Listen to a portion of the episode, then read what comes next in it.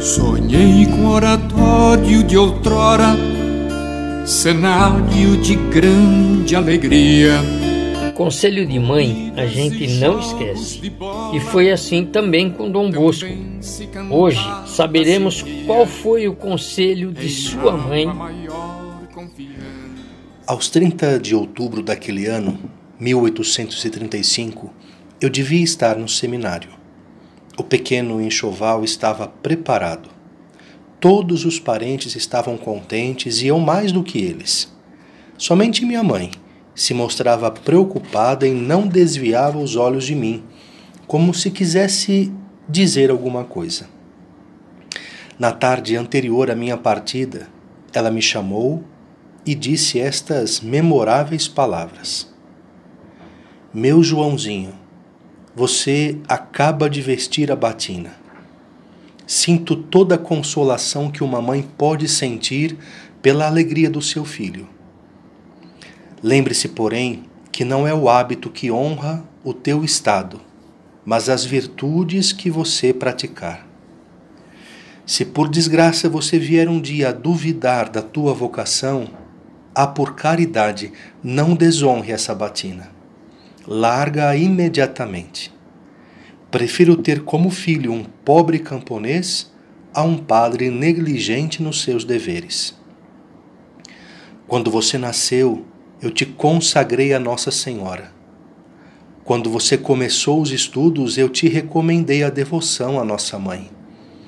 Pois agora eu também te recomendo que você seja todo dela.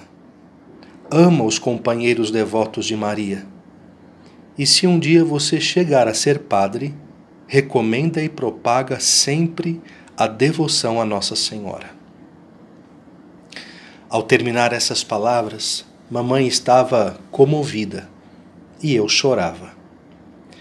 Mamãe, respondi, eu lhe agradeço todas as suas palavras e tudo o que fez por mim. Seus conselhos não foram dados em vão, serão por toda a minha vida o meu tesouro. De manhã cedinho fui a Chieri e na tarde do mesmo dia entrei para o seminário. Depois de cumprimentar os superiores e de arrumar a cama, eu me pus a passear com o amigo Gariliano pelos dormitórios, corredores e depois pelo pátio. Erguendo os olhos para um relógio de sol, eu li um verso em latim que dizia: Para os aflitos as horas são lentas, para os alegres elas passam depressa.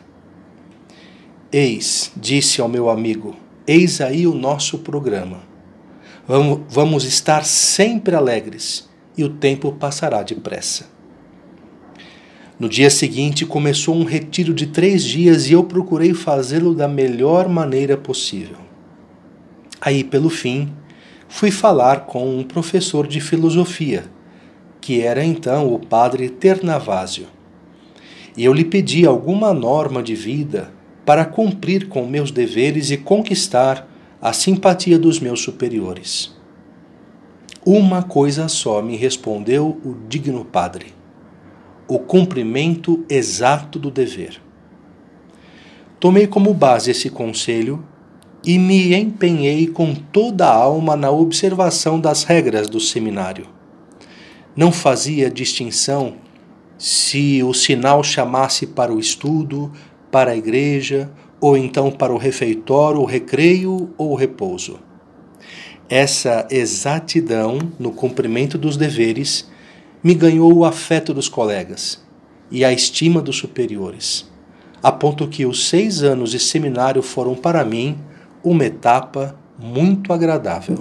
E a semana que vem, embora a vida no seminário siga uma rotina, Dom Bosco nos relatará alguns fatos relevantes. Não perca!